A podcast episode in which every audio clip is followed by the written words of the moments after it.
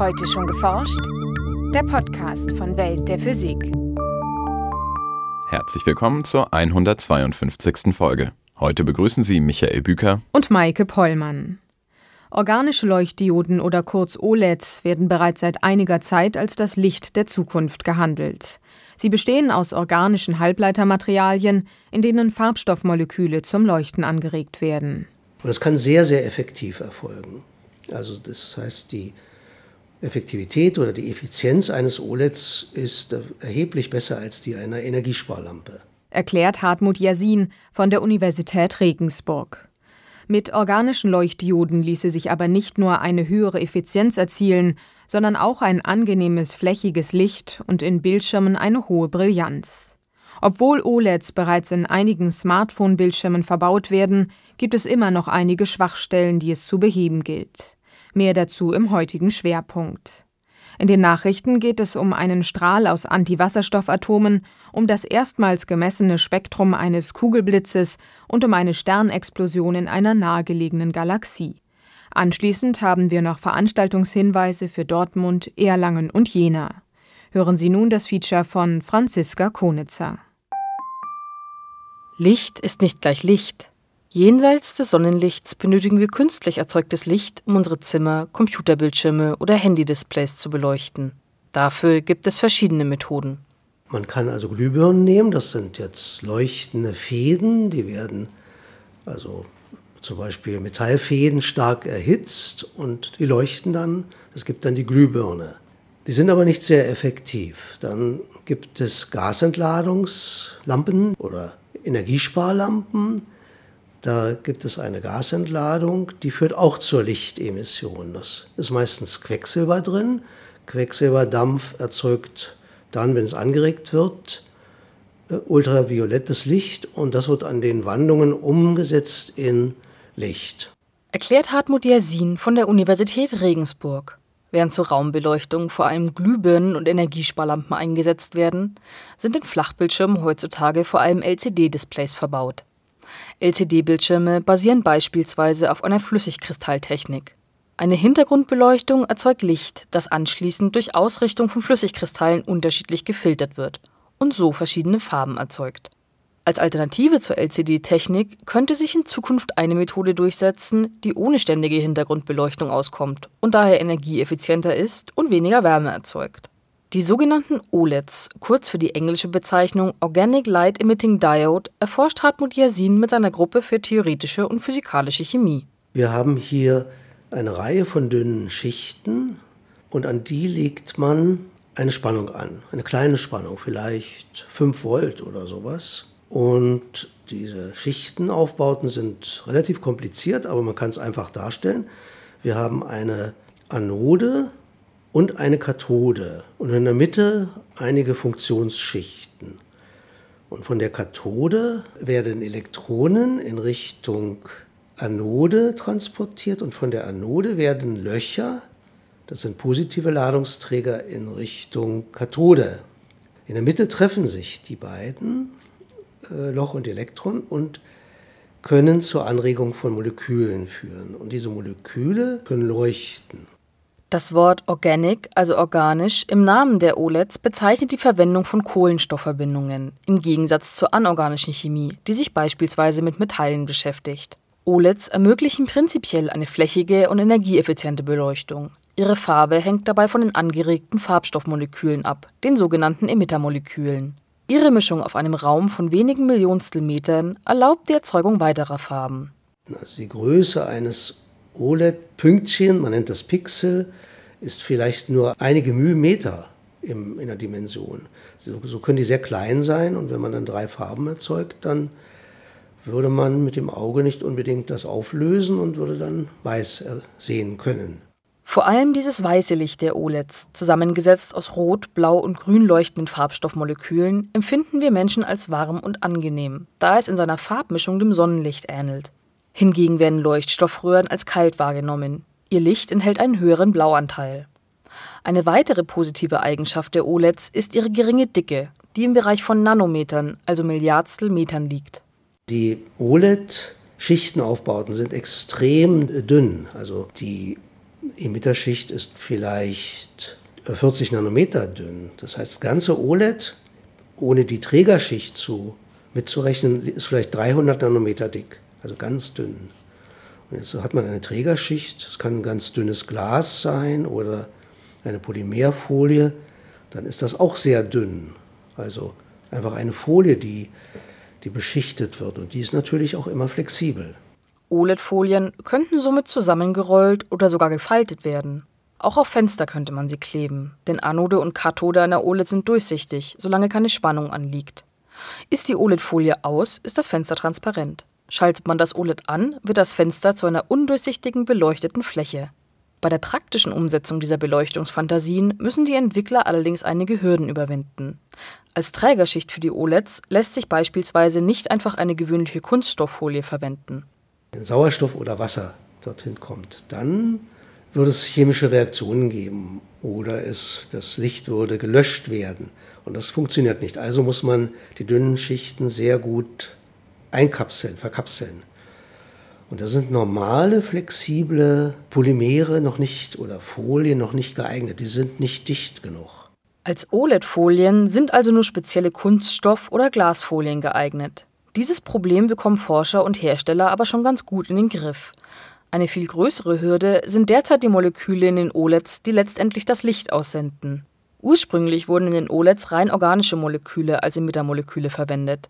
Ein Emittermolekül wird durch die Kombination von Elektron und Loch angeregt, nimmt also Energie auf. Dadurch geht es kurzzeitig in einen höheren Energiezustand über, bevor es wieder in den Grundzustand zurückfällt und dabei ein Photon aussendet. Das Problem liegt nun darin, dass die Moleküle in zwei unterschiedliche Zustände angeregt werden können, wobei nur der sogenannte Singulate-Zustand zur Lichtumwandlung führt. Beim Triplet-Zustand hingegen geht die Energie in Form von Wärme verloren. In der ersten Generation von OLEDs wurden die Triplet-Zustände zu 75 Prozent angeregt, die lichterzeugenden Singular-Zustände aber nur zu 25 Prozent. Das heißt, drei Viertel der Energie gingen verloren. Der Wirkungsgrad dieser OLEDs war also relativ gering. Für die zweite Generation der OLEDs wichen Wissenschaftler daher auf metallorganische Moleküle aus, in denen das Problem der ungenutzten Triplet-Zustände nicht besteht. Metallorganische Verbindungen weisen neben Kohlenstoff auch Metallatome auf. Vor allem Edelmetalle wie Platin oder Iridium sind hier als Bausteine in den metallorganischen Molekülen geeignet. Mit Iridium lässt sich beispielsweise ein Grünton erzeugen. Aber auch diese Art von OLED hat einen großen Nachteil. Iridium-Trisphenylpyridin ist eben ein bekannter Emitter, der in OLEDs verwendet wird. Aber trotzdem ist es, wenn man Beleuchtung, ist es so, wenn man Beleuchtungssysteme bauen will, dann würde man sehr, sehr große Flächen damit ausstatten können und wollen. Und da würde man sehr viel Material verbrauchen. Und nun ist Iridium so teuer, oder man kann sagen so selten, es werden nur fünf Tonnen Iridium pro Jahr auf der Erde gefördert. Und das ist die Frage, könnte man die ersetzen, die Iridium-Verbindungen, durch preiswertere Materialien? Auch Yasin und seine Kollegen versuchen, solche preiswerteren Materialien zu entwickeln. Mit Hilfe quantenmechanischer Berechnungen entwerfen sie zunächst ein ideales Molekül für die OLEDs. Dabei wollen sie die positiven Eigenschaften der metallorganischen Moleküle verbinden mit dem niedrigen Preis und der breiten Verfügbarkeit von organischen Molekülen. Anschließend können die Farbstoffmoleküle im Labor synthetisiert werden. Diese neueste Generation der OLEDs wird derzeit vor allem noch im Labor erforscht. Obwohl die Forschung an OLEDs noch längst nicht abgeschlossen ist und sie auch noch relativ teuer sind, halten sie bereits Einzug in den Alltag. So verbaut einer der Marktführer für Mobiltelefone OLED-Bildschirme bereits in seinen Smartphones. Davon werden rund 5 bis 8 Millionen Stück pro Monat gefertigt. Dann kommen die ersten OLED-Fernseher auf den Markt. Die sind noch sehr teuer. Ich glaube, zurzeit kosten die etwa 8000 Euro. Aber der Preis wird wahrscheinlich in Kürze ganz erheblich runtergehen. Und das sind eben sehr brillante Bildschirme. Gut, also in der Displaytechnik setzen sie sich jetzt schon durch. Und in der Beleuchtungstechnik sind wir auf dem besten Wege, dass wir das machen können. Eine technische Herausforderung stellt im Moment noch die begrenzte Lebensdauer der OLEDs im Vergleich zu anderen Bildschirmen oder Beleuchtungstechniken dar.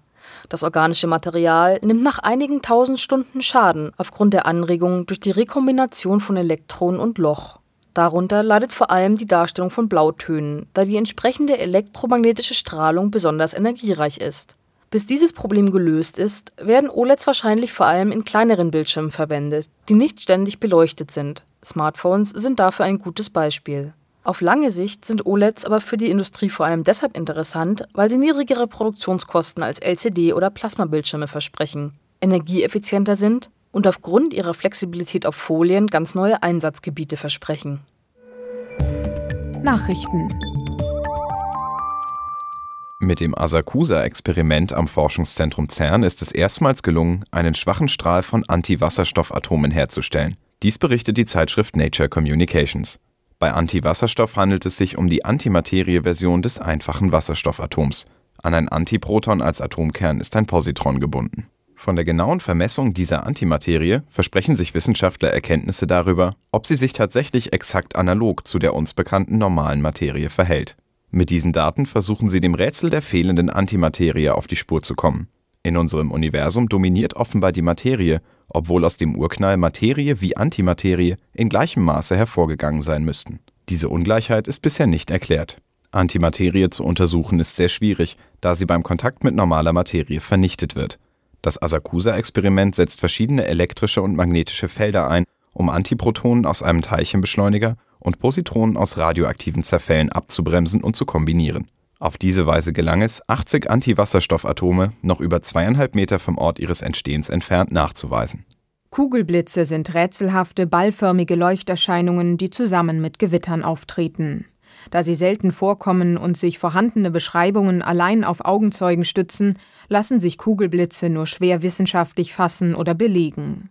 Im Fachmagazin Physical Review Letters berichten Blitzforscher nun über die zufällige Beobachtung eines Kugelblitzes im Hochland von Tibet. Die glühende Kugel tauchte unmittelbar nach einem Wolke-Bodenblitz rund 900 Meter von ihrem Messgerät entfernt auf. Durch diesen Zufall gelang es den Forschern, den Blitz mit einer Hochgeschwindigkeitskamera zu filmen und sein Farbspektrum aufzunehmen. Die Leuchterscheinung dauerte etwa eine Sekunde, wobei sich die Farbe von weiß hin zu rötlich veränderte. Zudem schien die glühende Kugel rund zehn Meter weit durch die Luft zu schweben, berichten die Forscher, während sie um etwa drei Meter emporstieg. Der Durchmesser des Kugelblitzes lag bei rund fünf Metern, wobei der innere Bereich deutlich kleiner war. Bei der Analyse des aufgezeichneten Farbspektrums fanden die Forscher Spektrallinien einiger Elemente, die typischerweise im Erdboden vorkommen, wie Silizium, Eisen und Calcium. Diese Daten liefern erste Hinweise auf die Richtigkeit einer populären Theorie, wonach Kugelblitze entstehen, wenn ein Blitz in den Boden einschlägt und durch seine Hitze darin enthaltene Silikate verdampfen. Durch chemische Reaktionen, die den Silikaten Sauerstoff entziehen, entsteht dann ein leuchtendes Siliziumplasma. Die Theorie gilt bisher jedoch nicht als wissenschaftlich bestätigt. Ebenfalls durch Zufall ist in der Galaxie M82 in relativer Nähe zu unserer Milchstraße eine Supernova entdeckt worden. Studenten des University College London stießen bei einer Übungsbeobachtung auf das Objekt. Die Galaxie M82 liegt in einer Entfernung von 11,5 Millionen Lichtjahren zur Erde und gehört damit zur kosmischen Nachbarschaft unserer Milchstraße. Supernova-Explosionen in dieser Entfernung sind selten und daher für Wissenschaftler besonders wertvoll. In ähnlicher Entfernung wurde zuletzt 1993 in einer Nachbargalaxie von M82, nämlich M81, eine Supernova beobachtet. Ersten Beobachtungen zufolge handelt es sich bei der aktuellen Entdeckung um eine Supernova des Typs 1a. Astronomen kennen die tatsächliche Leuchtkraft dieser Ereignisse und können mit Hilfe der gemessenen Helligkeit am Himmel darauf schließen, wie weit eine solche Supernova von der Erde entfernt ist so dienen sie als wichtiges Instrument, um die Entfernung anderer Galaxien zu bestimmen. Und nun zu unseren Veranstaltungshinweisen. In Dortmund erklärt Professor Manfred Bayer von der dortigen TU die Physik hinter einem Feuerwerk. Wie werden die Feuerwerkskörper beispielsweise auf eine bestimmte Höhe gebracht und wie werden die eindrucksvollen Farbeffekte erzeugt? Antworten gibt es am 25. Januar um 10.30 Uhr in der Fakultät Physik der TU Dortmund. In Erlangen hält Professor Hanno Saalmann den Vortrag Die seltsamen Eigenschaften schwarzer Löcher. Darin soll erklärt werden, wie man durch sorgfältige Analyse der Eigenschaften schwarzer Löcher versucht, das rätselhafte Verhalten von Raum und Zeit bei sehr kleinen Abständen zu ihnen zu verstehen. Am 1. Februar um 11.15 Uhr im Hörsaal G des Hörsaalgebäudes Physik-Biologie der Universität Erlangen-Nürnberg. In Jena wird Professor Marek Sirka von der dortigen Uni die Geschichte der Hochleistungsrechner und Computersimulationen sowie einige Beispiele für deren Einsatz in der Nanotechnologie und im Nanoengineering vorstellen und diskutieren. Am 1. Februar um 10.30 Uhr im großen Hörsaal der Physikalisch-Astronomischen Fakultät der Friedrich-Schiller-Universität Jena. Das war's für heute. Bleiben Sie wissenschaftlich und laden Sie uns auch nächstes Mal wieder herunter. Welt der Physik wird Ihnen präsentiert vom Bundesministerium für Bildung und Forschung und der Deutschen Physikalischen Gesellschaft.